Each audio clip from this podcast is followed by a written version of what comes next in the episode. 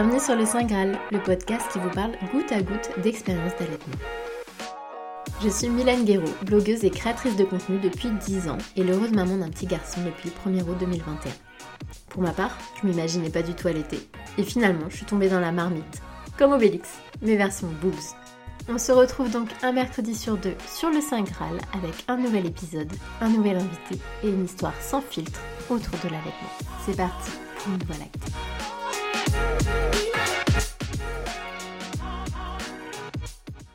Tantôt mère poule, tantôt mère louve. Floriane est la maman de deux petits garçons, l'un qu'elle a biberonné après la tétée d'accueil et l'autre qu'elle allait actuellement à 8 mois. J'ai adoré écouter l'histoire de ces deux expériences, fruit de deux ressentis différents à quelques années d'intervalle. Une maman, un papa, deux choix différents et une jolie famille épanouie, que ce soit au biberon ou au sein. L'exemple même que chaque maternité peut être différente, même au sein d'un même foyer. Bonne écoute sur le Saint Graal. Écoute, bienvenue sur le Saint Graal. Je suis hyper contente de te recevoir aujourd'hui. Tu es officiellement ma toute première invitée et euh, je suis ravie parce que j'ai l'impression que, euh, que le hasard fait bien les choses puisque ça fait un bail maintenant qu'on se connaît et que nos chemins se sont croisés sur les réseaux quand on était bien loin d'être maman, l'une comme l'autre. Et je pensais qu'un jour on viendrait euh, à parler d'allaitement toutes les deux, donc je trouve ça vraiment cool. Donc je te souhaite la bienvenue ici et je te remercie d'avoir accepté mon invitation. Et euh, écoute, si tu veux te présenter, nous présenter ta petite famille et nous dire pourquoi tu vas nous parler d'allaitement aujourd'hui, ce serait parfait. Salut Mylène, et effectivement, quelle belle intro, quel retour en arrière. Ça doit faire effectivement une bonne dizaine d'années qu'on s'est euh, si on est un peu honnête, ouais. Peut-être plus 15 ans même. Non, allez, Non, écoute, ça, va faire 10 ans que je suis sur les réseaux et tout ça, donc euh, ça fait une décennie, c'est déjà bien assez. C'est ça. Une décennie aussi qu'on s'est croisés à différents événements sur Paris du temps où on était blogueuse. Toi, tu l'es toujours, moi, je le suis plus. Euh, merci de m'accueillir en tout cas sur ce superbe euh, podcast et euh, ce sujet incontournable et, si beau. Merci aussi d'avoir lancé cette initiative parce qu'on n'en parle jamais assez et c'est vraiment canon. Bonjour à toutes et à tous. Peut-être qu'il y a des hommes qui écoutent par ici, ça serait cool. Moi, je m'appelle Floriane, j'ai 35 ans, je suis bretonne et très fière de l'être, expatriée à Lille depuis 5-6 euh, ans. Euh, je suis en couple avec euh, Thibaut, que j'appelle aussi Doud, donc ne m'en voulez pas si, j'appelle, si je dis Doud par moment. ça va faire 20 ans qu'on est ensemble. et, je suis la maman de deux petits garçons. Augustin qui a 4 ans, Samuel qui va avoir 8 mois. Et on a aussi un petit chat qui s'appelle Bou qui fait partie de notre famille. Et sinon, je suis à la tête d'une entreprise qui s'appelle Le Boudoir du Biz, que j'ai lancé euh, il y a un an maintenant, tout juste. Et j'ai la chance d'accompagner les femmes entrepreneurs dans le lancement de leur entreprise euh, et sur toute la partie communication digitale et marketing. Eh bien, dis donc, tu es un peu chargée, toi aussi. J'aime bien.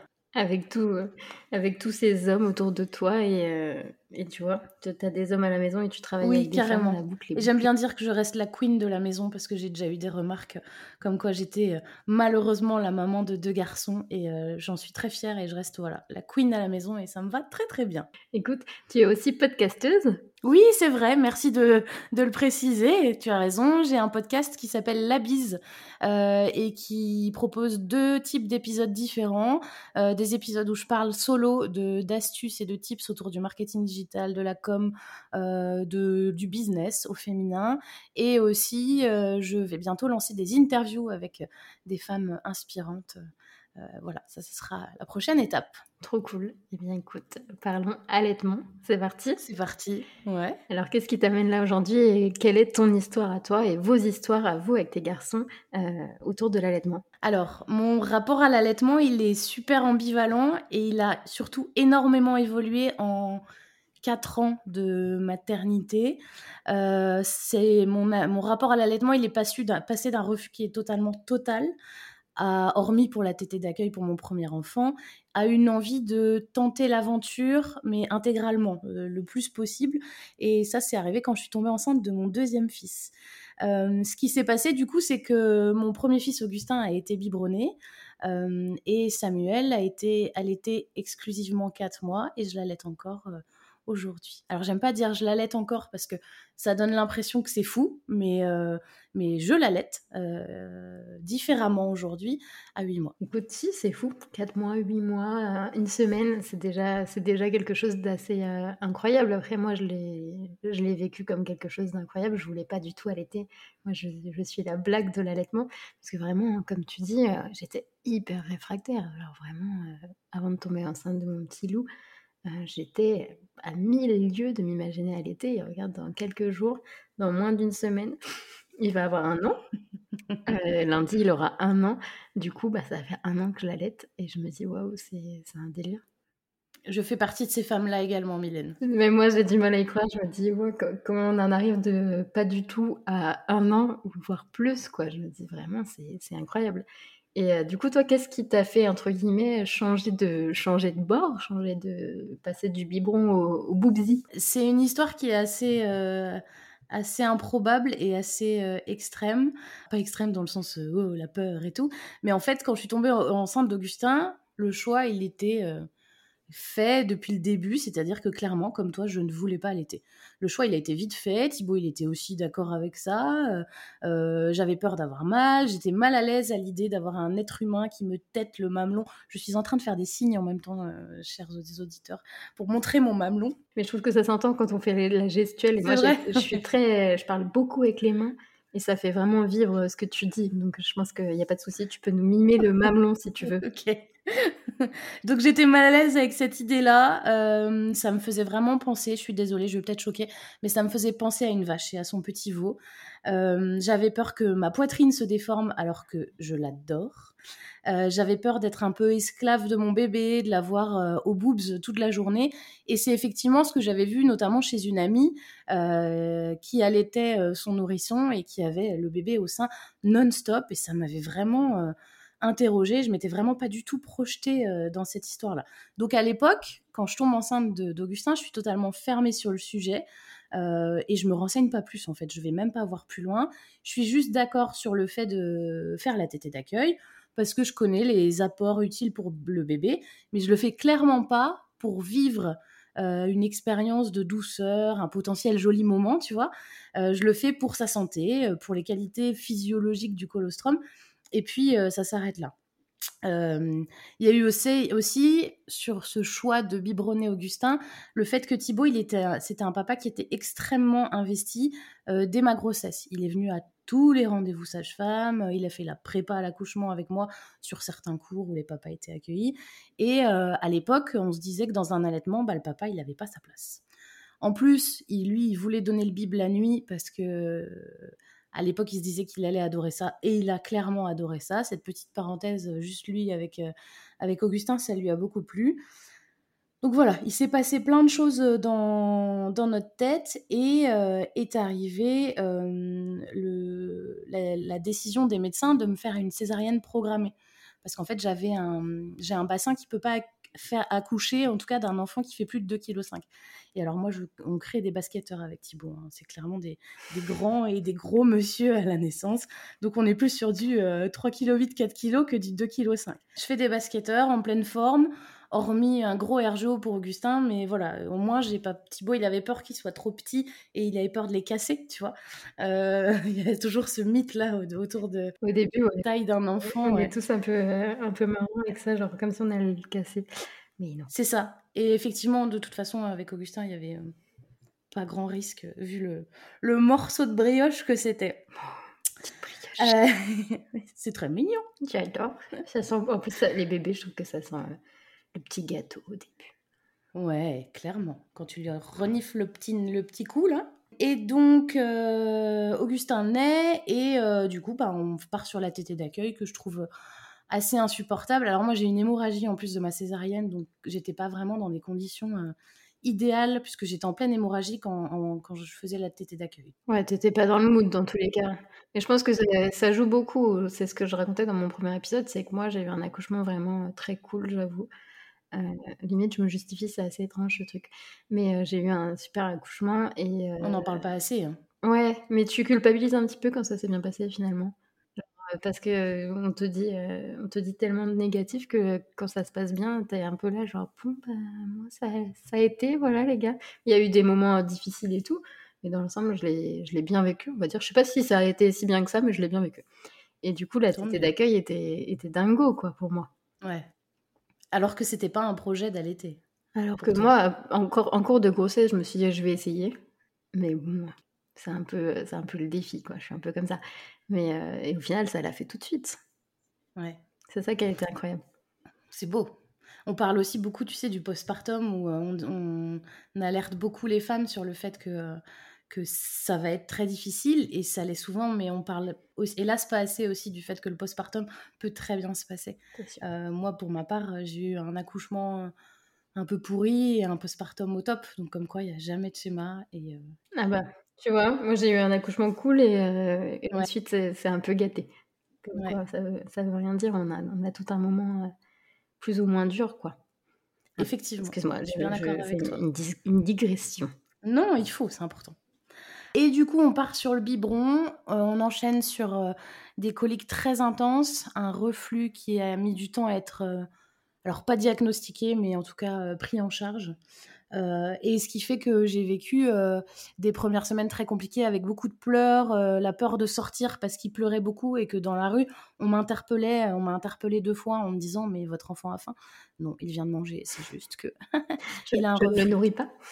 Oui, c'est ça. Non, pour le plaisir. Voilà, il est trop grand, c'est pour ça. J'arrête. donc, en dehors de ça, après, on a vite trouvé notre rythme très vite. Alors, Augustin, il buvait beaucoup euh, voire trop, euh, d'après ce que nous disaient certains médecins. Euh, Thibaut, il a pris un mois de vacances, on faisait une nuit sur deux. Après, c'est devenu quand même assez fluide. Et Augustin, il a fait ses nuits aussi très vite. Bon, après, on a déchanté parce que ce qu'on m'avait pas prévenu, c'est qu'un enfant qui ne fait pas ses nuits ne veut pas dire que c'est un enfant qui va faire ses nuits toute sa vie. Donc, euh, je faisais partie de celles qui euh, étaient euh, toutes fières de dire qu'à six semaines, son fils dormait, mais bon. J'allais presque couper l'enregistrement. J'allais dire, excuse-moi, je vais devoir y aller. Ça... si ton fils a dormi tout de suite, je vais devoir y aller. Il a dormi tout de suite, mais après, il y a eu les dents, les gastro, les maladies, et bon, voilà, on est tombé de haut, forcément. Et mon expérience avec Samuel, du coup, a été super différente parce que quand je suis tombée enceinte de Samuel, ça faisait trois ans que j'étais maman complètement passionnée par toutes les problématiques autour de la parentalité. J'ai écouté beaucoup de podcasts, j'ai lu beaucoup de livres, j'ai échangé beaucoup sur Instagram aussi. Et puis, bah, re-annonce d'une césarienne programmée, à nouveau, ce qui est logique finalement, puisque mon bassin n'a pas pu grandir entre temps. Donc, voilà, j'espérais quand même qu'on m'annonce une autre nouvelle, mais voilà, le, le coup près est tombé. Et puis, bah, j'ai ressenti un besoin viscéral, en fait, de, de donner plus de douceur à ma césarienne. Euh, alors, ça peut paraître antinomique, mais du coup, c'est vrai que ça se fait complètement. Euh, du coup, j'ai créé un projet de naissance qui était euh, très différent du premier, qui était partait plus dans dans voilà dans des moments un peu jolis la playlist en demandant à la sage une des sages-femmes de d'essayer de se souvenir de la musique sur laquelle Samuel est né le fait de pouvoir attraper Samuel quand ils me l'ont sorti de de mon ventre et de baisser le chant. J'ai utilisé mon winner flow je sais pas si tu connais c'est un petit sifflet dans lequel tu souffles pour euh, sentir pousser en fait et sentir le bébé qui descend malgré le fait que tu fasses une césarienne. Avait plein de choses comme ça. Voilà, j'avais envie d'apprendre quelque chose euh, de différent et de pas de revivre exactement la même situation. Euh, le bloc, le métal, le froid, l'hémorragie, etc. Et du coup, je me suis forcément plus renseignée aussi sur le sujet de l'allaitement en me disant que bah, hmm, ça pourrait être cool aussi d'apporter un peu de douceur différemment. Et je pense qu'avec toutes les infos que j'avais accumulées en trois ans sur la grossesse, le fait de voir aussi euh, mes amis à l'été, ça m'a un peu détendu sur le sujet. Ouais, peut-être comme quelques années, ça a beaucoup bougé aussi. Carrément, je pense que maintenant, on en parle beaucoup plus. Euh, tu as peut-être euh, plus de gens sur Instagram qui en parlent plus librement, etc.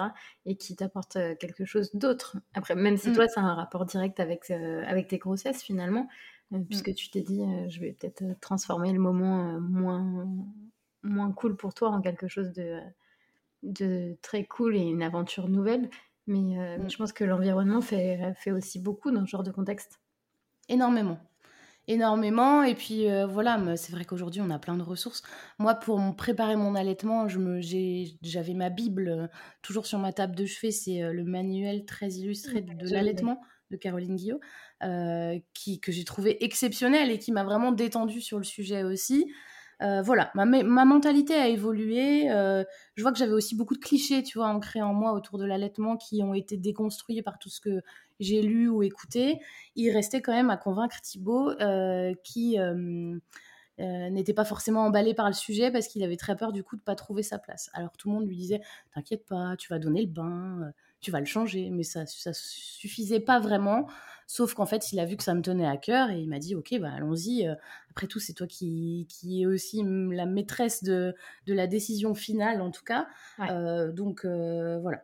J'ai vécu du coup avec Samuel une césarienne qui était exceptionnelle, mais dans le bon, vraiment dans le très bon sens du terme, un super moment. D'ailleurs, mes deux césariennes, c'est des accouchements, je les prends comme ça.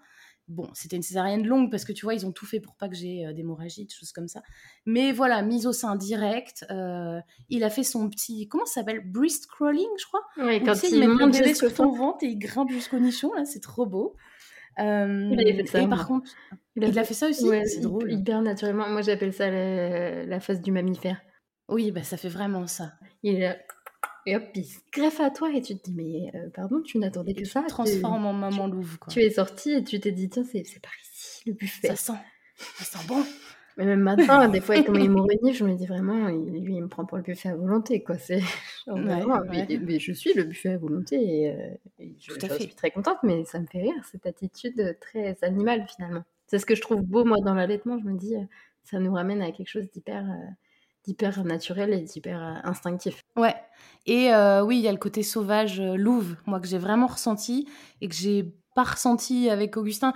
En fait, moi avec Augustin, je me sentais plus maman poule et avec Samuel, je me sens plus maman louve. Je sais pas si tu vois un peu la nuance, il y a le côté animal qui ressort beaucoup plus, donc ça doit être sûrement lié à cet allaitement. Par contre, j'ai eu hyper mal, enfin, des douleurs de fou. Euh, les sages-femmes, elles m'accompagnent, elles m'aident à me positionner, elles m'expliquent, elles viennent toutes les trois heures parce qu'Augustin, euh, Samuel, pardon, avait perdu beaucoup de poids. Euh, la montée de lait qui met trois jours à arriver et toujours des douleurs énormes. Et puis elles me disent, écoutez, je pense que vous êtes un peu douillette. Et je leur dis, ben, mmh. sincèrement, s'il y a bien un truc que je gère, c'est la douleur. Alors, c'est pas très cool de me dire ça. Et en plus, je sais que je gère la douleur, donc pour moi, il y a un problème. Je mets mes coquillages de nacre, la lanoline, euh, les cousettes de lingettes lavables. J'avais tout prévu. La totale, le, starter pack de, l'allaitement. Carrément, au taquet. Et puis, ben, toujours ces douleurs, quoi. Donc bon, bah écoute, euh, je me dis, je vais m'accrocher, effectivement. Peut-être que je suis un peu douillette et, euh, et ça va venir. Enfin, je vais m'habituer, quoi. Et on rentre à la maison et puis, ben, ça passe pas. Du coup, je rencontre euh, une consultante en, lactation qui s'appelle Delphine. Euh, son compte Insta, c'est Aide Allaitement. C'est quelqu'un d'exceptionnel. Si vous êtes dans la métropole lilloise, euh, elle est géniale. Et elle vient, alors on a beaucoup parlé, elle a vu qu'en fait je me positionnais bien, donc on a beaucoup parlé, ça m'a fait beaucoup de bien, mais voilà, toujours atroce quoi. Et vient Noël, donc ça fait un mois et demi que... Non, ça fait un mois que Samuel est né. mon beau-frère là dans ses bras, mon beau-frère est dentiste, et puis Samuel se met à pleurer, il me dit en fait, la langue de ton petit, elle est en forme de cœur. Il a un frein de langue euh, restrictif. Euh, et je pense que c'est à cause de ça que tu as mal au sein. Ok, mais euh, enfin, à la maternité, ils ont dû contrôler. il me dit, tu sais, le frein de langue, c'est un sujet compliqué. Alors pour le coup, moi, j'étais pas du tout renseignée là-dessus. et il me dit, c'est un sujet compliqué, il y a beaucoup de débats là-dessus, etc. Tu vas peut-être un peu galérer, voilà. Et je me suis renseignée, j'en ai parlé à une orthophoniste, à une pédiatre. Je suis retournée voir la consultante en lactation de la maternité, donc une autre euh, dame, qui a regardé et qui m'a dit bah ouais, enfin il n'y a pas photo, euh, aucune hésitation. Donc il y a deux solutions. Soit vous faites, euh, vous allez voir un, ostéo et vous aurez à peu près besoin de 10 séances pour régler le problème. Il va vous faire faire des exercices. Soit vous allez voir un pédiatre. Et je me dis, wow, 10 séances, ça fait quoi? 10 semaines de rééducation? Je ne tiendrai pas. Voilà, je tiendrai pas. J'en reparle à une copine orthophoniste qui me dit le problème, s'il a vraiment un frein de langue, il va avoir des soucis pour euh, parler, euh, des soucis pour euh, tout ce qui est élocution, etc. Donc moi, à ta place, la question se poserait pas. Et puis dans le fond, en fait, la question se posait pas pour moi non plus vraiment. Sauf que j'ai fait l'erreur en fait de lire des milliers de trucs, notamment sur des forums qui, qui surtout alertaient sur le fait qu'il faut jamais faire ça. Et ils ont coupé son frein de langue et ils ont prescrit des exercices à lui faire faire à Samuel. Et en fait, euh, bah, j'ai eu de moins en moins de, douleurs. Il a été de plus en plus efficace sur les tétés. Et avec le temps, ben, c'est là en fait que notre expérience de l'allaitement euh, s'est mise en route. Donc au bout de euh, un mois et demi. Et, et voilà, l'aventure était lancée et c'est là vraiment que j'ai commencé à prendre du plaisir et à peut-être me dire qu'effectivement, peut-être que je commencerai une vraie aventure autour de l'allaitement parce que finalement, c'est pas trop mal. Euh, donc voilà. Et puis bah, je me suis vite rendu compte qu'en fait, euh, il s'est vite calé sur un rythme de d'enfant biberonné, tu sais, euh, toutes les trois heures en fait, il réclamait. Mais pas plus finalement, sauf quand il a eu des poussées dentaires ou un peu de fièvre, etc. Et du coup, ben, c'était quand même pas fatigant. Alors les nuits, c'était forcément plus aléatoire, hein, mais bon, moi les nuits, j'ai toujours vécu comme des moments de douceur, tu sais, un peu intense. Quoi. Et donc voilà, allaitement exclusif 4 mois. Après, il y a eu la diversification et la crèche. parce que Samuel, il a un reflux, donc comme Augustin, donc on a quand même commencé la diversification assez vite. Et puis j'ai commencé à tirer mon lait. Euh, donc il a eu d'abord du lait maternel et puis maintenant du lait en poudre. Et aujourd'hui, il tète euh, matin, le matin et le soir, et puis euh, parfois la nuit quand il a besoin. Ouais, tu t'es quand même, tu t'es quand même sacrément accroché à cette aventure finalement, puisque un mois et demi, quand on a des, douleurs, etc. Je sais que moi, j'ai pas eu énormément de difficultés, mais au tout début, j'ai eu un peu. je pense que la montée de lait, c'est quand même quelque chose qui est assez impressionnant. Mmh. Et j'ai eu des douleurs, des trucs, et je me suis dit, non, mais ça va pas le faire si c'est comme ça et tout, c'est pas possible de s'infliger ça. Et au final, bah, c'est passé hyper rapidement. Combien de temps ça a duré pour toi, les douleurs? Pas beaucoup, moi, c'était en, en jours et encore, c'était pas ah même toute la journée et tout ça. Et, et puis, il grossissait bien et tout ça, donc la question se posait même pas. Mais, mais je vois, toi, un mois et demi, c'est déjà beaucoup, et je pense que le fait d'être mal informé, euh, je sais que moi, la seule personne qui m'a choquée, c'était. Euh, les seules personnes, il y a quelqu'un d'autre qui m'a choquée après. Euh, c'est une, femme à la maternité, une, pédiatre qui va attraper le sang comme ça. Et j'étais genre, non, mais j'ai déjà assez donné de mon corps là tout de suite. Mmh. Arrêtez de me toucher sans, sans, me demander déjà. Et après, j'avais vu un pédiatre quelques temps après pour une des visites du début, tu sais, qui était, bah, qui était un sombre crétin et qui m'avait dit que ah non, c'était sa femme d'ailleurs qui m'avait dit ça. Je l'avais raconté sur Insta, je crois que je pleurais et tout. Non, mais euh, qui m'avait dit que c'était mon allaitement qui faisait qu'il avait des plaques et tout ça, ce qui était juste des croûtes de lait au final. Oh, euh, et qui m'avait dit d'arrêter. Je me suis dit, on est hyper entravés et je pense que c'est important d'en parler, tu vois, à des futures mamans ou à mmh. des jeunes mamans, de ne pas se laisser euh, trop influencer parce que c'est un, un, moment où on est hyper fragilisé dans notre, dans notre personne, dans notre être et dans notre physique aussi. Et, on n'a pas besoin d'avoir des gens qui viennent entraver notre volonté d'allaiter. Je pense que tu vois, la conseillère en lactation, il y a plein de gens qui n'osent pas consulter, il y a plein de gens qui n'osent pas poser des questions. Il y a des super comptes Insta en plus maintenant qui donnent plein mmh. de conseils vraiment trop cool et vraiment super intéressant. il ne faut pas, faut pas hésiter à consulter. Et je pense que toi, tu vois, tu as été bien conseillé par quelqu'un de ta famille. Mais si tu n'avais pas été conseillé, tu aurais peut-être abandonné un moment. non, mais je pense clairement, puisque de toute façon, à partir du moment où le corps médical et plusieurs personnes différentes me disent que tout va bien. Mais en fait, euh, en y repensant, et d'après ce que tu me dis là, euh, on a vécu aussi une expérience pas cool avec le biberon, euh, avec Augustin, parce que les gens nous disaient que non, non, il n'y a pas de souci, il n'a pas de reflux, c'est juste qu'il régurgite. Et nous, en fait, on voyait qu'il souffrait dès qu'on l'allongeait, il hurlait, etc. Et on a dû consulter plusieurs médecins pour qu'un médecin nous dise, mais enfin, il n'y a aucun doute, c'est ça le problème. Et je vais vous donner des médicaments pour essayer de l'apaiser parce qu'il est il a maintenant six mois et ça devrait être réglé depuis longtemps. Donc voilà, dans toute situation, je crois qu'il faut qu'on fasse aussi beaucoup plus confiance à notre instinct. J'allais te dire, ce qui a marché pour toi, c'est la part d'instinct qui te disait non, j'ai pas mal pour rien, il y a un problème. Et, je pense qu'avec l'allaitement, c'est vraiment quelque chose qu'il faut garder en tête. C'est j'ai mal. Alors moi, par exemple, en ce moment, et ça, ça va faire un an, j'ai mal j'ai une douleur d'un côté. Je me dis, euh, je vais aller consulter maintenant. Parce que c'est pas possible d'un seul coup, j'ai une douleur, ok, il a des dents, il mord des fois, machin. Mais euh, le carnivore. mais, euh, le mais, dans, l'idée, je me dis quand même, je, je flaire la douleur qui n'est pas, temporaire et pas normale. Et je me dis, mm. c'est hyper important. pourtant, moi, avant d'avoir le petit, je consultais pas facilement et tout. maintenant, je me dis, mais pose la question. C'est pas grave. Mm. Au pire, tu la poses Et puis, on a la responsabilité aussi de prendre soin de nous. Euh, et ça passe aussi par ça. C'est sûr. Complètement. Donc, tu vas y aller oui, oui, non, oui, pas de... c'est sûr, il n'y a pas de question là-dessus. Qu'est-ce que je voulais te poser comme question Maintenant que tu as vécu les deux, est-ce que tu es team allaitement ou team biberon? Est-ce qu'il y a vraiment un suspense? Alors, je pense qu'il y a des avantages et des inconvénients des deux côtés et je ne serai jamais euh, une porte-parole euh, de l'allaitement parce que euh, moi j'ai vécu le biberonnage à un moment où je n'aurais pas été capable, je pense, de vivre l'allaitement.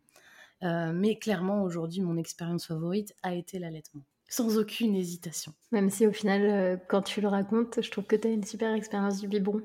Parce que vous avez, euh, vous avez euh, mis en place ce que moi je regrette avec mon allaitement, par exemple, c'est qu'on n'a pas trouvé le moyen d'équilibrer les forces. Et du mm. coup, bah, au bout de quasi un an où je fais toutes les nuits, je suis rincée, qui, qui, ne le serait pas en même temps.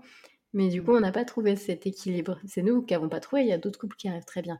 Mais je trouve ça cool que toi, dans, dans votre histoire de, du biberon comme de l'allaitement, vous avez l'air d'avoir trouvé finalement l'équilibre. Et c'est ça qui est beau. Et c'est ce que j'aime bien dire aux mamans autour de moi ou aux futures mamans qui se questionnent. Ou j'ai des copines euh, qui sont pas encore mamans et qui me disent ah, je sais pas si je voudrais allaiter ou pas. Je dis mais moi, je t'inciterai jamais à allaiter. Alors oui, j'ai un podcast sur l'allaitement. Ça a l'air complètement déconnecté de ma réalité. Mais non, parce que je trouve que c'est quelque chose qu'il faut, qu'il faut ressentir à date. Tu vois, si un jour j'ai un deuxième un jour, euh, je, me, je me dis que c'est jouable un deuxième. Pour l'instant, pas de suspense. C'est jouable, c'est dur, mais c'est jouable. Pour l'instant, pas de suspense, c'est pas d'actualité. Euh, mais, euh, mais je me dis, bah, peut-être qu'un deuxième, j'aurais pas envie de l'allaiter. C'est ça. Je sais pas. Je me, je me laisse l'opportunité de dire, bah non. En fait, là, tu vois, en étant à mon compte et tout, bah, j'ai pu avoir beaucoup de temps aussi pour moi, j'ai pu faire tout ça mais je me laisse complètement la porte ouverte au, au biberon qui est, euh, qui est très bien aussi euh, pour, euh, pour les bébés. Quoi. Enfin, y a pas de, mmh. Pour moi, il n'y a pas de débat de, de tu devrais absolument allaiter, tu devrais ci, tu devrais ça. On, nous a, on a déjà assez d'injonctions comme ça. Je trouve que c'est bien de se dire, voilà, la porte est ouverte. Je trouve ça beau que, que finalement, d'une grossesse à l'autre, tu aies eu le temps de vivre les choses différemment et de, bah, de t'offrir l'opportunité de vivre quelque chose de nouveau quelque part. Je trouve ça. C'était vraiment ça. Voilà, je voulais vraiment pas vivre la même expérience. Alors j'ai un côté qui est très curieux et qui adore apprendre. En fait, je pense que notre histoire d'allaitement et de biberonnage, euh, elle est, elle est intimement liée à chacun de notre enfant et du coup on a une belle histoire pour les deux enfants déjà. Et on a forcément aussi évolué dans notre parentalité. on n'a pas la même manière d'élever les, les garçons aujourd'hui. Alors bien sûr, on a nos principes et nos valeurs et nos règles fondamentales, mais on est euh, par exemple beaucoup plus cool et beaucoup moins stressé sur un deuxième enfant et du coup on vit l'aventure euh, beaucoup plus sereinement aussi. C'est ça, l'allaitement il contribue aussi. Hein, clairement, il y a quand même beaucoup moins de charge mentale quand tu allaites que quand tu donnes le biberon. le pack d'eau, le bib, les nettoyer, se lever la nuit pour les faire. Enfin, t'as pas besoin, tu pars en balade, t'as rien besoin de prévoir quasiment, en tout cas sur la partie nourriture entre guillemets. Donc forcément, je trouve qu'on est beaucoup plus à la cool. Et alors ça, je vais peut-être surprendre, te surprendre et surprendre euh, tes euh, chers auditeurs, mais euh, nous, on est moins fatigués par l'allaitement la nuit que par le biberon la nuit. En fait, on dort mieux. Alors je pense que le sommeil est plus réparateur aussi parce qu'on est plus zen dans, notre parentalité. Mais le fait en fait de, de se réveiller la nuit, enfin d'être réveillé par Samuel qui est en cododo du côté de Thibaut dans notre lit parce qu'il l'a voulu. Euh, il me le donne, je le mets au sein et après, tu, moi, j'ai la chance de pouvoir l'allaiter allongé, ce qui est quand même hyper précieux. Et je pars dans un demi-sommeil parce que tu as quand même toujours, euh, et c'est très bien comme ça, euh, ton cerveau qui te dit, bon, attention quand même. Et, et Samuel tête, et, et, moi, en fait, je continue à me reposer. Et une fois qu'il a fini, je le remets dans son lit, ou même parfois, c'est déjà arrivé d'ailleurs plusieurs fois, on va pas se le cacher, qu'il reste près de moi. Et du coup, on a moins cette fatigue. On se rendort plus facilement aussi. Non, moi, ça ne me surprend euh, pas. Après, j'ai aucune expérience du biberon. mon fils, je lui ai jamais donné un biberon. Donc, euh, enfin, il, a, il a eu des biberons. Hein. il a eu des biberons de mon lait à la crèche. Il a eu euh, quelques fois des biberons de poudre parce que parce qu'un soir, je pétais un plomb et je disais non, je ne veux plus jamais lui donner le sein. Nanana, hystérique. Mais oui, il y a des soirs où comme ça, il fallait que ça sorte. Quoi. ouais, je comprends. Et il a eu les deux, mais moi, je lui ai toujours donné le sein. Et, et, la nuit, je trouve que quand même, ça a une facilité assez déconcertante. C'est, mmh. Et puis, en plus, c'est un, un, remède assez miracle pour plein de choses. Enfin, je sais pas, pour, pour les pleurs, pour plein de choses. Après, c'est des fois, tu te dis, est-ce que c'est pas un peu une facilité? Et en même temps, quand je me surprends à penser ça, je me dis, mais n'importe quoi, c'est c'est là. C'est là pas que pour le nourrir, c'est le réconfort, c'est oui, c'est l'apaisement, c'est plein de choses. Donc, donc non, quand il arrive que mon bébé il soit pas facile à calmer ou quoi, même si c'est un bébé qui est quand même vraiment plutôt cool, bah, je le mets au sein en fait. Et, la, et, la, nuit, moi, combien de fois il a D'ailleurs, combien de fois il dort encore avec moi, hein, très, presque tout le temps, euh, collé mmh. à moi. Et combien de fois j'ai dormi dans ce demi-sommeil que tu décris si bien, avec ton cerveau qui est en alerte, en mode euh, ne l'écrase pas, ne l'écrase pas, il est là. Et en même temps, des fois, quand j'étais KO et que lui, il t'étoune, parce qu'arrive un moment, ils, ils, se servent tout seuls, quand même. Euh, mmh. Il t'étoune tout seul. Je me dis, vas-y, fais ta vie, mon grand. Vas-y, fais ta vie, je, dors. On en, on en reparle. T'as ce, as ce lâcher prise qui est euh, hyper précieux, je trouve, par rapport au biberon. Ne serait-ce que sur le contrôle des doses. Euh, pour avoir vécu les deux, alors il y a des mamans qui sont hyper stressées ou des parents qui sont hyper stressés parce qu'ils savent pas ce que le bébé boit euh, quand il est allaité. Et à côté de ça, il y a aussi des parents comme nous avec Augustin qui étaient hyper stressés parce que il contrôlait ce que le, bébé boit, mais en fait, euh, se passe à un moment, par exemple, où euh, euh, le bébé se met à pleurer, on voit clairement qu'il a faim, et en fait, il a mangé il y a une heure et demie, et toi, on t'apprend à donner un biberon toutes les trois heures, et là, tu fais, bah, je fais quoi? Et en fait, tu essaies de l'apaiser, c'est des pleurs, c'est long, et au bout d'un moment, tu cèdes et tu donnes un bib. Et c'est vrai que là, avec l'allaitement, ben, en fait, tu es là pour remédier à ses besoins immédiatement, peu importe s'il a tété il y a 10 minutes ou il y a 2 heures, il n'y a aucune pression là-dessus. Et je trouve que ce, cette espèce de contrôle des doses que tu dois avoir pour le fait de biberonner est vraiment stressant. Ouais. tu vois, comme moi, j'ai, comme moi, j'ai jamais vécu le biberon, j'ai cette, cette euh, pas aisance, mais cette, euh, ce, détachement où ça m'a jamais affolé de savoir ce qu'il buvait ou ce qu'il buvait pas. Euh, pour moi, dès que je mmh. chantais qu'il était, parce que c'est finalement facile à voir au bout d'un moment, ton bébé, tu, tu, le reconnais dans ses, dans ses gestes, dans ses minutes, dans ses manières d'être. Et, et j'étais, j'étais assez sereine du fait qu'il il prenait bien. Et puis au début, quand il nous faisait ses, ses milk comas, quand il, ils basculent leur mmh. tête en arrière avec du lait partout. c'est merveilleux. Je, crois que c'est un des plus beaux moments de, mon année. C'est tous ces moments-là où ils sont pleins de lait. J'étais là, genre, un petit bébé plein de lait. Là, t'étais tout rassasié. Il tombait dans un dodo de l'espace pendant trois heures. Et là, genre, là, il est, il est tombé tellement il a mangé. Quoi. C'est le Noël, c'est le festin. Et il sent bien. Et ça se voit, de toute façon, je trouve que ça se voit. Un bébé, euh, même au sein qui est rassasié, ça se ça se ressent. Oui, Il y a une espèce de truc qui se. un lien qui se crée euh, et, on le ressent en tant que maman, je crois. Oui, bah nous, c'est la même réaction en fait, hein, au bib ou au, lait. Quand ils ont bien mangé, euh, il y a cette espèce de coma très mignon, euh, en mode ah, ah, je suis bien, les gars. J'adore. C'est très mignon. Si c'était à refaire, je me demandais si c'était à refaire, est-ce que tu penses que tu allaiterais ton premier? Si tu remontais le temps admettons C'est une très bonne question. Je pense que c'est une question de contexte. Moi, pour ma part, si euh, je remontais le temps, mais que j'étais informée et plus sûre de moi sur l'allaitement, euh, j'aurais allaité. Ouais. Tu penses que c'est une question de, de, ton ressenti à toi euh, et de ton information? Oui, je pense qu'il y, y, a vraiment eu un sujet sur lequel je me suis fermée à l'époque et pourtant, tu vois, j'avais, déjà 30 ans, hein, c'est pas une question de, d'âge en soi, peut-être probablement pas non plus de maturité, mais plus de je me suis tellement fermée à l'idée que j'ai pas voulu creuser et je me suis pas renseignée. Et du coup, moi j'aime les choses concrètes et j'aime bien connaître les avantages et les inconvénients de telle ou telle situation. Je suis vachement la nana qui va faire des tableaux avec plus, moins, tu vois, pour chaque situation. ça, aujourd'hui, je suis en mesure de le faire pour l'allaitement et le bib vis-à-vis de ma propre expérience. À l'époque, j'étais pas capable. Donc, je pense que mon souci a été un problème d'information et un problème aussi de visualisation de à quoi pouvait ressembler euh, le quotidien d'une euh, d'une mère allaitante. Comme j'étais pleine de clichés, euh, les clichés que j'avais, ils n'étaient pas positifs en fait. Hein, C'était voilà le bébé accroché au sein toute la journée, la maman qui peut rien faire, qui est esclave de son petit. Enfin, les clichés qu'on entend le plus sur des gens qui qui sont pas allés voir plus loin finalement. Ouais, mais après, je pense que des clichés, on en a tous. On a une espèce de mmh. construction de par notre passé, tu vois? Moi, j'ai pas été allaitée versus, mon mec qui a été allaité, longtemps enfin qui été allaitée deux ans, et bien du coup, euh, on a une vision des choses euh, de base qui n'était pas du, tout la même, je pense. J'avais pas spécialement de femmes allaitantes autour de moi. Il y a plein de choses qui rentrent en compte comme ça, qui font que bah, tu as ta propre construction, comme tu as ta construction de euh, ce que c'est une grossesse, ce que c'est un accouchement, ce que c'est d'être parent, l'éducation, enfin pour absolument tout dans la vie.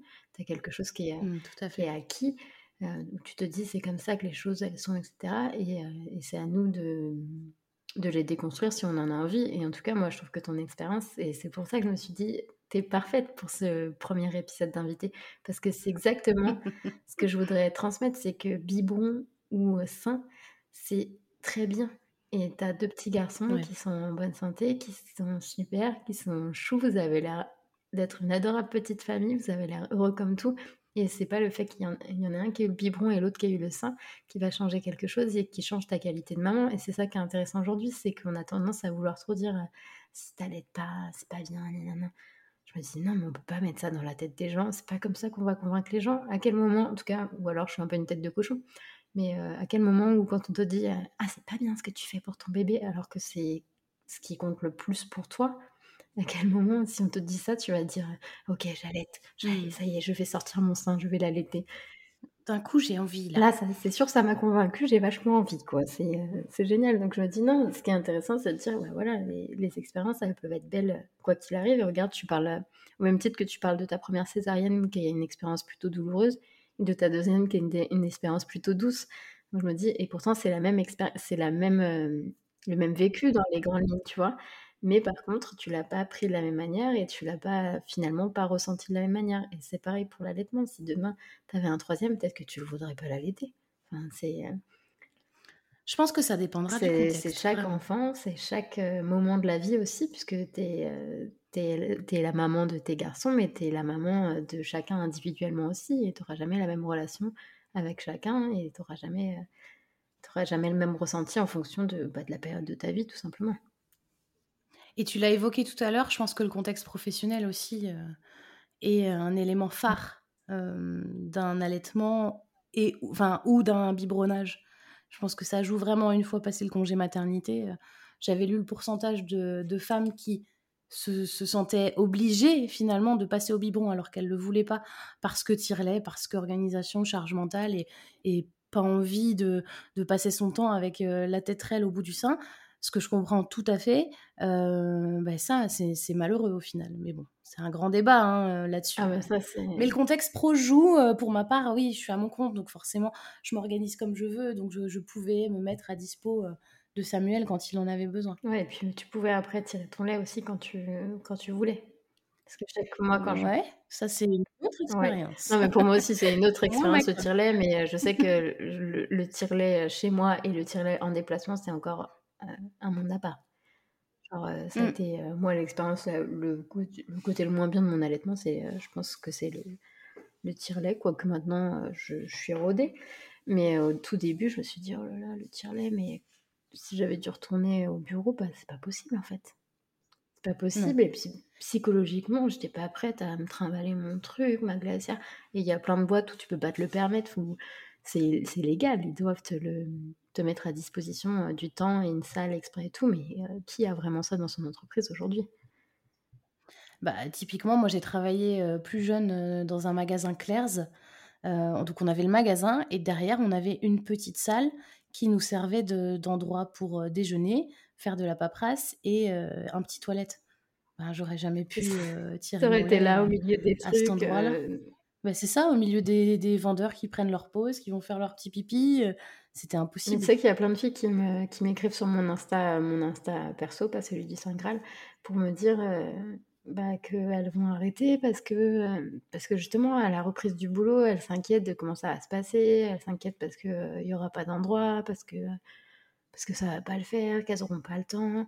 Et je me dis bah c'est dommage parce que du coup ça coupe un élan de, de femmes qui avaient envie de continuer Là où certaines se Mmh. disent: «Moi, à 3 mois, j'arrête et bye, ciao, heu, range rangeons les les nénés». Heu et je trouve ça très bien aussi, arrête quand tu as envie d'arrêter, quoi, un moment. Moi, si Mmh. demain j'ai envie d'arrêter, je vais le sevrer tranquillement et j'arrêterai, quoi. J'ai pas de scrupules là-dessus, je me dis: «C'est moi et mon ressenti et mon corps, quoi», enfin, c'est pas pas autrement. Mais par contre, heu, des femmes qui arrê qui arrê oh! Des femmes qui arrêtent parce que, heu, parce que techniquement c'est compliqué, je me dis que c'est dommage. Sachant que dans d'autres pays, elles allaitent bien plus longtemps que nous parce qu'elles ont des congés Ouais. bien plus longs que nous, tout simplement. C'est dommage. Et peut-être des structures dans leur entreprise qui leur permettent aussi. Je sais qu'en Suède, heu, tu as souvent des des salles dédiées, en fait, dans Des salles l'entreprise. dédiées, puis leurs congés mater sont de toute façon plus longs et tout ça. Mmh, oui. Mais heu, comme quoi, comme quoi peut-être que les choses évolueront en même temps que la société évoluera. Espérons! Ouais, Il il y a est un peu de taf, mais pourquoi pas? Je suis assez optimiste et je suis assez déterminée à à ce qu'à notre échelle, on fasse bouger, les choses, bouger les boobs. Faisons bouger les boobs. C'est c'est un petit slogan. Heu et toi, ouais, le tire-lait, du coup, non, quoi, pas terrible? Je pense que malgré tout, l'image que j'avais de l'allaitement avec, tu sais, la petite vache et son petit veau, s'est, hem, heu, transféré sur l'allaitement. Donc de base, j'ai toujours refusé de faire du double pompage. Donc je ne tirais qu'un niçon Ouais, c'est vrai? Ah, j'ai c'est jamais tiré les 2. Parce que c'est rare, hein. C'est super rare parce que du coup, c'est une perte de temps énorme, hein, mais bon, je je voulais pas. Hem, j'ai testé une fois, effectivement, ça marchait mieux, mais suis je n'arrive pas. Et en fait, le problème, du coup, c'est que je tirais, heu, 150 millilitres en 30 minutes. Heu, à l'époque, Samuel, il prenait 1 bib de 150 millilitres à peu près, hem, quand on lui donnait un biberon de lait maternel. Ce qui fait qu'en fait, il m'en fallait, heu, q 4-5-6, je ne sais même plus. Et du coup, non, ça ne marchait pas bien. Pourtant, j'étais bien équipée. Donc voilà, j'ai fait un peu de stock au début, ça m'allait bien. J'aimerais bien faire genre un petit savon pour, clôturer mon allaitement, voilà, avec la fin de mon stock. Je suis partie en déplacement et je t'avais envoyé un message d'ailleurs sur Instagram parce que je partais, là, il y a quelques jours, 4 jours dans le sud de la France, et où donc du coup, je laissais Samuel. Et en fait, j'ai changé de format de tire-lait et j'en ai pris un tout petit hyper compact, donc ça, c'était cool. Hem, mais j'ai tiré 2 fois par jour à raison de 20 minutes. J'ai dû jeter parce que, bah, clairement, c'était pas jouable de, de de de garder ça, heu, avec moi et de le mettre dans l'avion, quoi. Hem, ou alors, enfin, j'aurais pu certainement, mais j'ai pas voulu, trop m'embêter avec ça. Maintenant, oui, le tire-lait, ça sera dans ce type de situation, uniquement en cas de déplacement. Heu, mais sinon, non, j'en fais plus. C'est pas, mmh, c'est trop de charge mentale pour moi, ça me prend trop de temps et en fait, en plus, quand je tire mon lait, j'arrive pas à faire autre chose. Je suis un peu, heu, focus là-dessus. Donc je peux regarder, une série, mais en fait, j'arriverai pas vraiment à me concentrer parce que le heu, me gêne un peu, alors qu'en plus, le mien est plutôt Tu fais très bien le tire-lait, si jamais il y a une reconversion vu? en en Je de de note. tire-lait. Merci pour ce beau Et bah, compliment. écoute, heu, tu peux l'ajouter à ton LinkedIn dès demain, bruiteuse de bruiteuse de bien. tire-lait. Très, très bien, heu, 10 sur 10. Parfait. Mais je je comprends, moi, si, tu vois, il allait à la crèche, là, il y est plus, jusque-là, je donnais mon Ouais. tiré et en plus, à la crèche, il le boudait complètement sur la fin.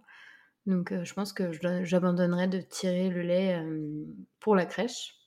Si je dois tirer dans la journée Mmh. parce que j'ai besoin, je tirerai dans la journée et je ferai un petit stock pour, heu, si je veux aller teuffer avec mes copines ou aller, 2 jours quelque part sans mon mec et sans mon fils. Mais mais je pense que je lâcherai l'affaire sur le passé 1 an, je me dis: «Bon, et c'est pas pas dramatique». En fait, je m'étais tellement mis dans le mood que, heu, je voulais plus lui donner de biberon pouze, quoi. J'ai complètement, complètement, heu, dépassée par le truc. Un jour, mon mec m'a dit: «Mais attends, c'est déjà génial, tout ce que tu as fait pour lui, détends-toi» et il a Mmh. bien raison, heureusement que l'homme est détendu. Très, très détendu et très, très, très, très détendu, Yael, quand tu écouteras. J'ai le même à la maison. Je sais qu'il va écouter, donc appelons ça détendu. Il est relax. Heu Heureusement qu'ils sont là pour, heu, pour qu'ils sont comme ça, finalement, ça nous fait du bien, je pense. c'est dur à admettre, mais ouais, ça ça aide à à Merci les mecs. Oh, oh, oh, oh. Mer merci. Merci les mecs pour ce côté-là. Ouais, voilà. Non, mais heu, non, non, mais j'en rigole, mais c'est vrai que heureusement qu'il est plus détendu, sur certains sujets parce que ça m'a fait me détendre. Des fois, il m'a dit: «Mais si tu en as marre, arrête, en fait. En as marre de Ouais. tirer le lait». Heu, ma 1re expérience du tire-lait, c'était, heu, c'était horrible. Quand tu me fais rire avec ton image de la vache laitière parce que moi, à chaque fois que je tire mon lait, j'envoie le même gif à mon mec sur WhatsApp. Quand tu tapes euh, vache, tu tombes sur une vache avec une perruque blonde qui me fait mourir de, de rire qu'elle a la perruque au vent. Et à chaque fois, je lui envoie la même chose. Elle se marre, elle me dit T'arrêteras jamais. Je dis Non, jamais j'arrêterai. Je suis une vache laitière. Et, euh, et j'en rigole et ça a rien de, ça a rien de péjoratif. Juste euh, vraiment, le, tête, j'ai l'impression d'être surpuissante. Et quand je tire mon lait, j'ai l'impression d'être, d'être Mimi la vache laitière. Quoi. Oui, bah, je comprends. C'est vraiment le ressenti que j'ai. Et je suis encore plus admirative du coup des...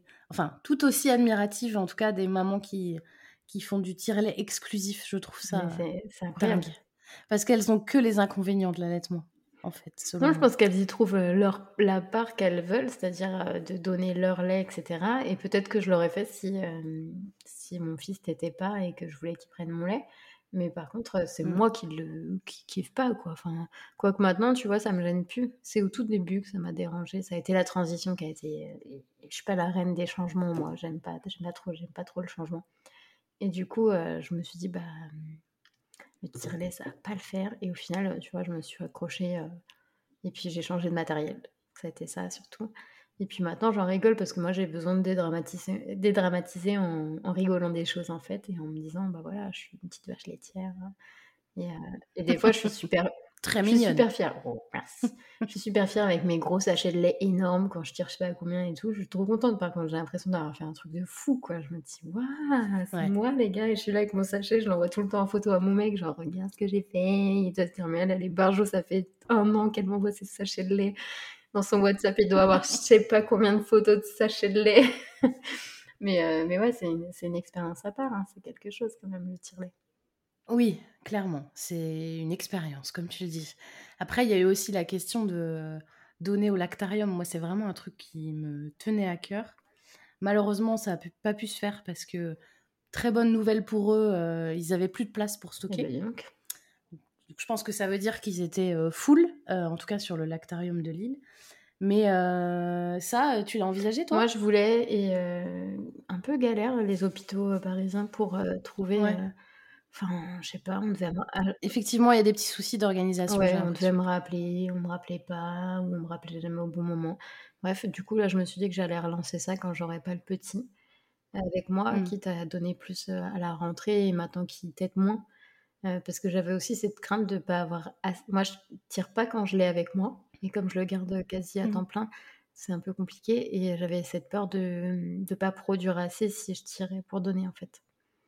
Il y a un côté, euh, si j'ai pas assez pour mon bébé, mais maintenant, bah, il est diversifié, euh, il mange de tout. c'est pas la même problématique, je trouve, quand ils grandissent. Mmh, je comprends. Est-ce que tu pourrais nous partager tes avantages et tes inconvénients pour l'allaitement au sein et pour le biberon? Ok. Euh, bah, j'ai bossé. Hein. La règle du hein? tableau. Avec mon fameux petit tableau plus-moins, que j'ai évidemment fait.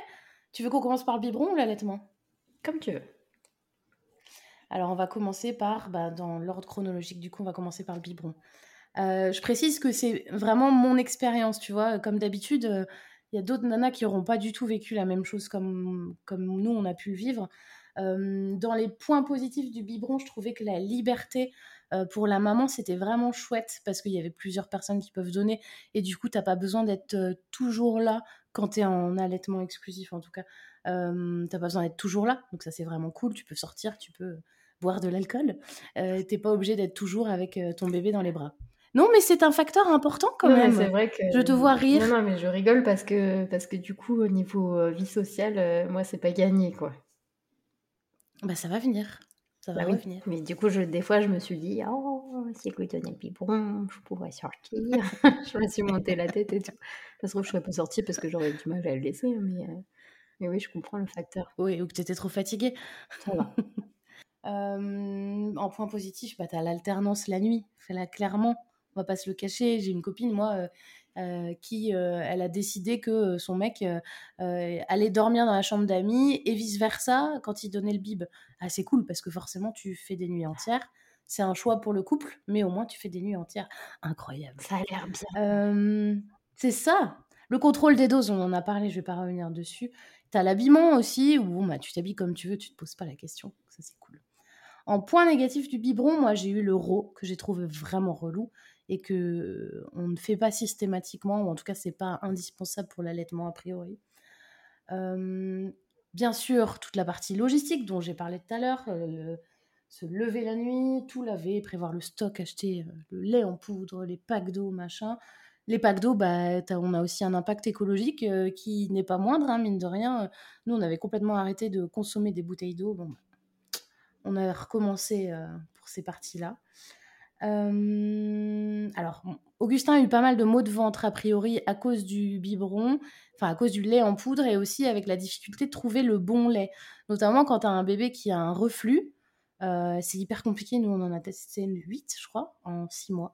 Donc, ça a été un peu, un peu euh, et puis, bah, anticiper les balades, forcément, on est moins chargé hein, quand on a juste un, un boobs à sortir pour nourrir son enfant.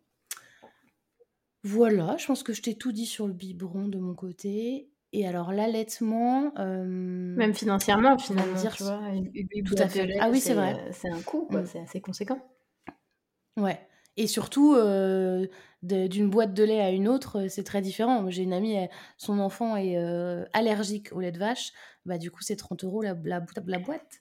C'est atroce, effectivement. sur l'allaitement, du coup, tu vas pouvoir me dire ce que tu en penses. je pense que dans les aspects hyper positifs, bah, tu as tous ces moments privilégiés de douceur qui sont quand même pour ma part, que j'ai vécu vraiment différemment et que je vis d'ailleurs différemment quand je donne un biberon à Samuel et, quand euh, je lui donne euh, le sein, parce que ça m'arrive de lui donner un biberon. Euh, je me suis sentie aussi vachement plus utile. Alors, vachement, c'est peut-être exagéré, mais je me suis sentie voilà, utile et, et cet instinct dont tu parlais tout à l'heure, qui est, qui est l'instinct animal un peu qui ressort, qui est vraiment beau. Je trouve que c'est beaucoup moins de charge mentale, je l'ai dit tout à l'heure. La fatigue, on en a parlé. Moi, de mon côté, euh, nous, deux, de notre côté, on a trouvé que c'était moins fatigant. Euh, l'apaisement, les petits bobos, on n'en a pas parlé. Ah. Euh, Samuel, quand il a eu des petites plaques de sécheresse, un petit bouton, etc. Eh ben, enfin, franchement, j'ai halluciné. La magie. Incroyable. Mais même, je l'ai testé sur moi. J'avais une petite plaque de sécheresse là entre en haut, en haut du bras. J'ai mis moi-même ça sur sur, euh, sur ma plaque avec euh, mon lait. Et puis, bah, en fait, le lendemain, c'était fini. Le lavage de nez, pareil, je ne savais pas du tout qu'on pouvait laver le nez d'un enfant avec du lait maternel. Et effectivement, Samuel, il a quasiment pas été malade. Alors, coïncidence ou pas, dès qu'il commence à avoir le nez qui coule, je lui mets une pipette de lait maternel euh, dans le nez. Et en fait, le rhume s'arrête là. Lui mets deux, trois fois et puis c'est fini. Je trouve ça fou coïncidence ou pas, on ne saura jamais, mais en tout cas. Ça, non, marche. ça marche carrément. Et tu sais que c'est un des, euh, des, trucs qui surprend le plus euh, mon entourage et tout ça, qui ne connaît pas spécialement. C'est qu'à chaque fois, ils me disent Ah ouais, mais tu peux faire tout ça avec ton lait. J'étais là, genre, euh, hmm. ouais, tu, tu peux soigner tous les, tous les bobos. Moi, il a eu des conjonctivites. Je lui mettais jamais le colure, je lui mets du lait maternel dans les yeux. Ah, j'ai jamais pensé. Et bye, ah quoi. Mais genre, le lendemain matin, il n'y a plus rien. C'est incroyable. Mmh. C'est moi dans ces moments-là, je me sens vraiment genre je suis Beyoncé quoi, genre euh, je suis la Beyoncé du lait. Je me dis mais j'ai fait ça. Puis moi qui suis pas là. Milky Beyoncé. ça y est, je vais changer mon Insta, c'est parti. Mais tu vois moi qui suis pas tout le temps confiante dans la vie, etc. Mais pour ce genre de choses, je me dis mais euh, c'est moi, j'ai fait ça pour mon fils et tout, c'est génial.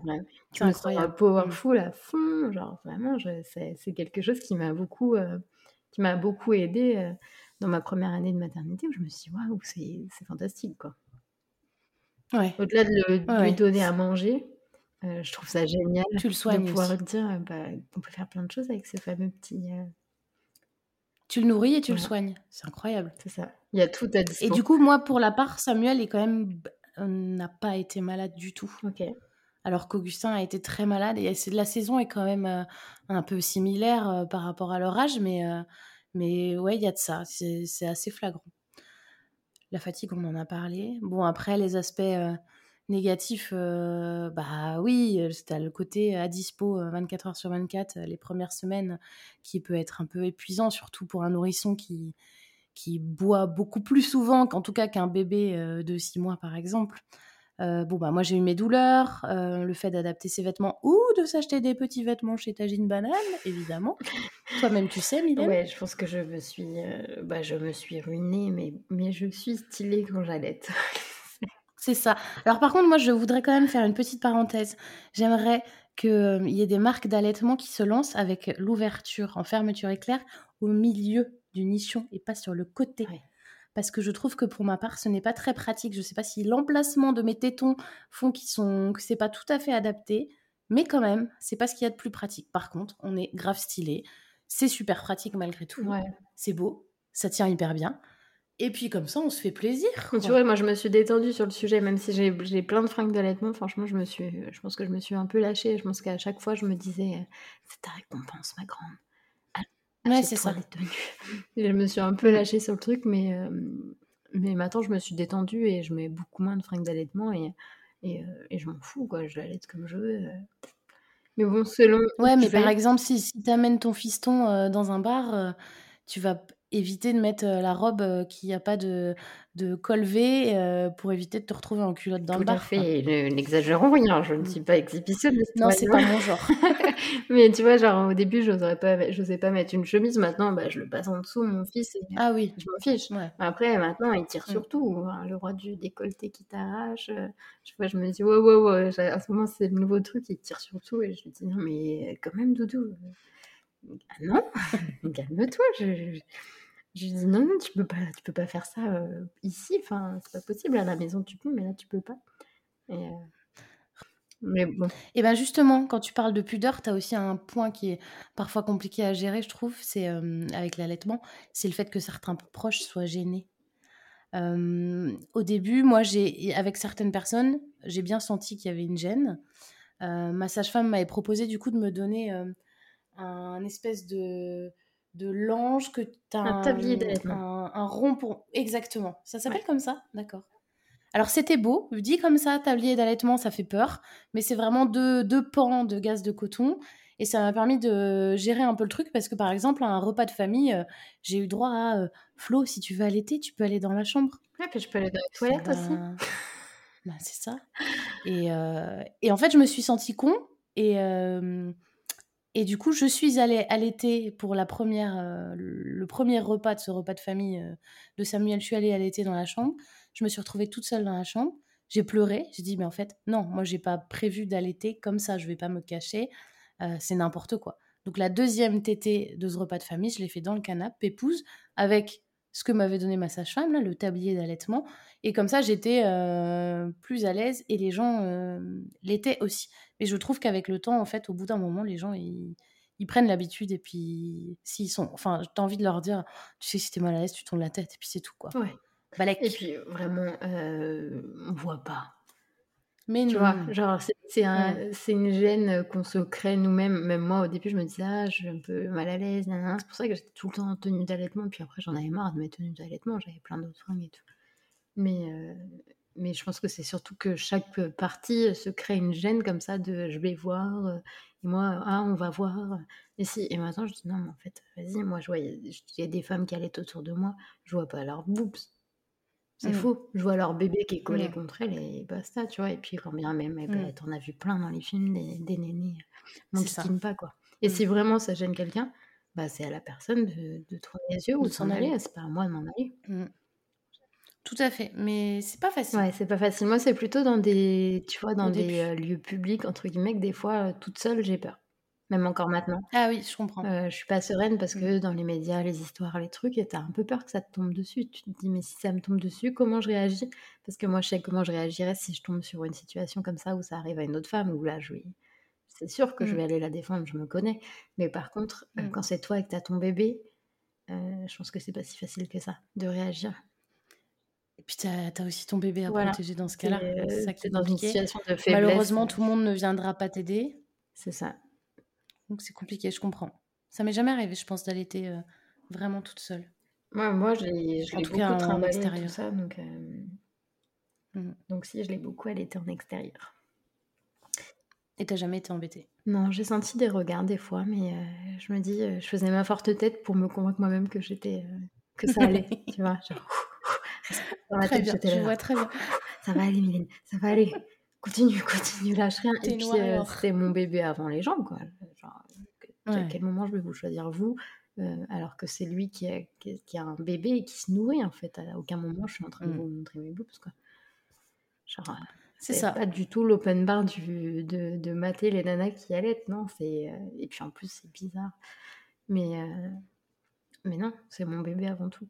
C'est hyper important. Mmh. Je comprends. Écoute, j'avais une petite question pour toi. Parce que on a déjà enregistré une heure.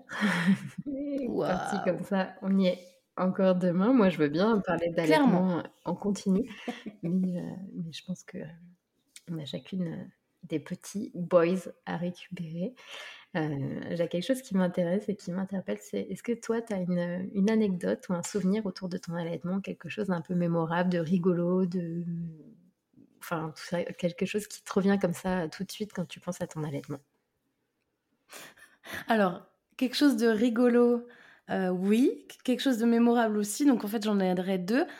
Euh, le truc rigolo, c'est mon premier rêve. Euh, c'est-à-dire qu'une fois, j'étais en train de donner à manger à Samuel au sein. Il a enlevé sa bouche et là, il y a eu un espèce de splitch de lait que Thibaut a pris directement dans l'œil. Et ça nous a fait vraiment beaucoup rire parce que c'était vraiment incroyable ce, la pression qu'il y avait. Un pistolet euh, euh, sur ce. Ah ouais, c'est exactement, c'était exactement ça. Donc franchement, on en a beaucoup ri. c'était vraiment improbable.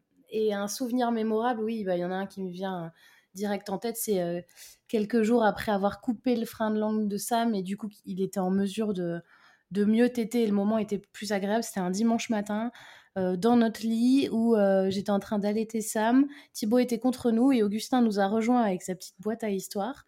Et tu sais, j'ai l'impression d'être un peu sortie de mon corps et d'avoir vu la scène. Et j'ai trouvé ça hyper émouvant parce que j'ai trouvé qu'on était au complet. Ah. Tu vois, j'étais vraiment dans une situation où je voulais être nulle part ailleurs et où je me sentais incroyablement épanouie et vraiment, vraiment ça au complet. Et j'ai d'ailleurs fait une photo.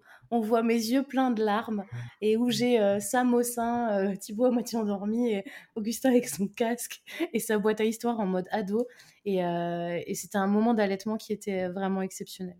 Et, ouais, et puis globalement, les allaitements la nuit, moi, c'est c'est mon, mon, cadeau, quoi. C'est ma bulle, ma parenthèse de douceur. Je, je les adore, ceux-là. Le petit doudou nocturne. Ouais. Trop chaud. Ouais. Mais euh, je vois bien le coup du, pistolet à eau de boobs. C'est très rigolo. Ça... Même encore, ça m'arrive des fois et je dis, mais vraiment, c'est. Ça... Improbable. Ça part vrille d'un coup. Et euh, est-ce que tu aurais, toi, un petit conseil à partager autour de l'allaitement? Quelque chose à dire éventuellement à, à, une maman, à une jeune maman, à une future maman ou à des jeunes parents? euh, pour l'allaitement euh, Je pense que pour l'allaitement, il faut vraiment être en mesure de trouver le juste milieu entre s'informer et euh, écouter son instinct.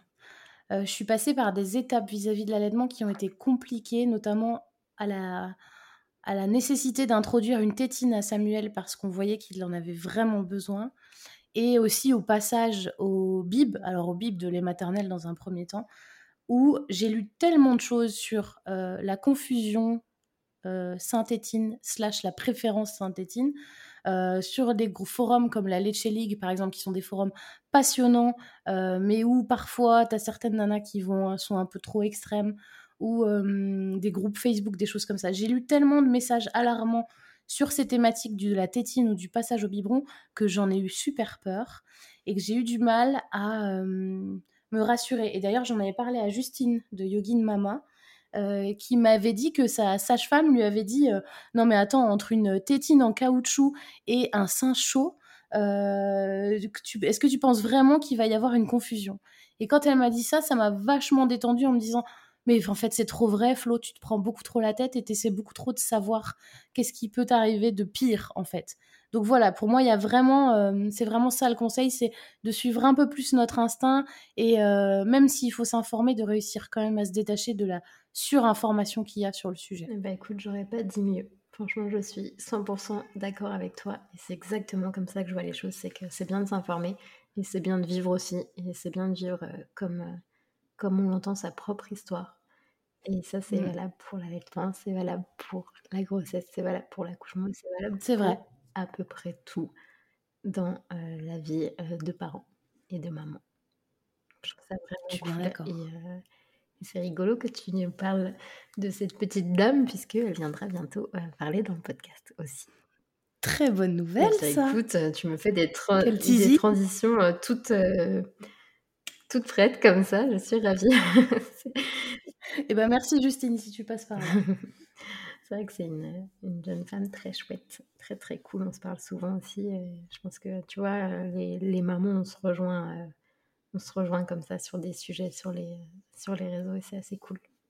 Écoute, je te remercie beaucoup d'avoir euh, témoigné dans le Saint Graal pour cette grande première. Je trouve que c'est une conversation qui était passionnante. En tout cas, moi, je me suis régalée euh, de ton histoire, de votre histoire avec tes garçons et ton mec. Je trouve que c'est vraiment chouette puisque euh, tu as vécu des moments plus ou moins compliqués à chaque fois, des moments très beaux aussi.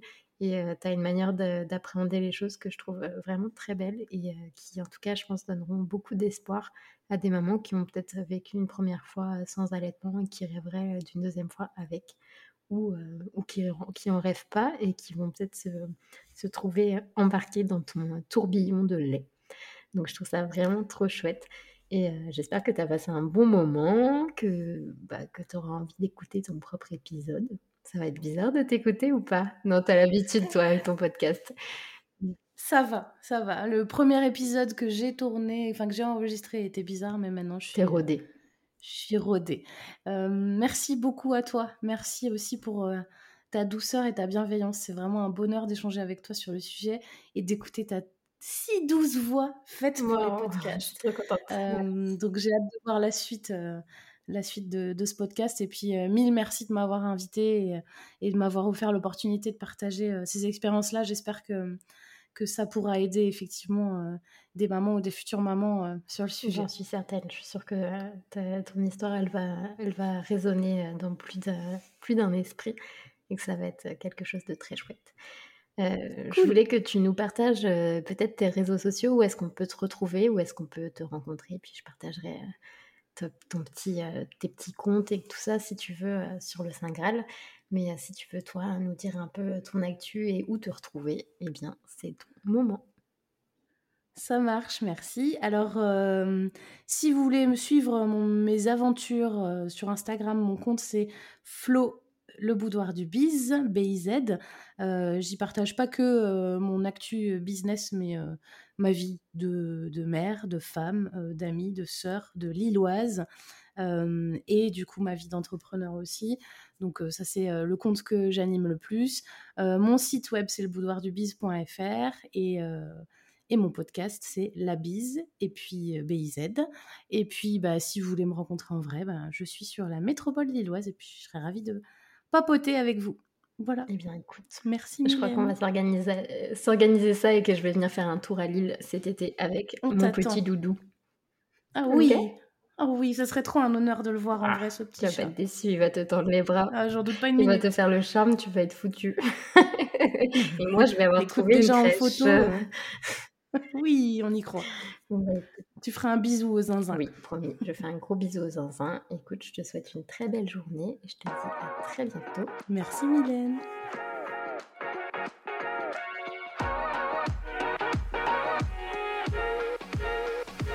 Pour cet épisode, j'étais ravie d'avoir la chance d'écouter l'histoire de Florian et de sa jolie famille. Pour moi, c'est très important de faire entendre que l'allaitement peut être merveilleux, mais que le biberon l'est tout autant si c'est ce que vous voulez. Faire des choix éclairés, volontaires et qui vous rendent heureux en tant que parent. C'est bien ça le principal, non? Faire de son mieux pour bébé, c'est aussi faire de son mieux pour soi-même, au-delà des éventuelles injonctions. Un grand merci à toi Floriane, j'étais ravie de te recevoir, ça m'a fait vraiment chaud au cœur après toutes ces années de pouvoir entendre cette histoire autour de l'allaitement et que tu acceptes d'être ma toute première invitée, parce que cette thématique me tenait vraiment sincèrement à cœur. J'ai adoré le fait que sur la même fratrie, elle ait pu vivre les deux expériences et à quel point elle avait un regard éclairé et un regard, euh, voilà, plein d'ouverture d'esprit sur le sujet. Et je trouvais que c'était une super super invitée pour ce premier épisode d'interview sur le Saint Graal. Vous pouvez bien sûr retrouver Floriane sur ses réseaux sociaux et n'hésitez pas, c'est une fille est super pétillante, pleine de vie et vous allez vous régaler de ces deux petits gars qui sont absolument charmants. Ici, on aime les belles histoires de lait maternel, mais aussi de tire-lait, du biberon et plus encore. Alors à très vite pour un nouvel épisode lacté sur le 5 N'hésitez pas à faire vivre le podcast en partageant cet épisode sur vos réseaux sociaux, mais également à lui mettre 5 petites étoiles sur Apple Podcast, car comme vous le savez, c'est comme ça que la magie opère. Et dans notre cas, c'est comme ça qu'on parlera de plus en plus d'allaitement maternel. Alors pour ça, un grand merci.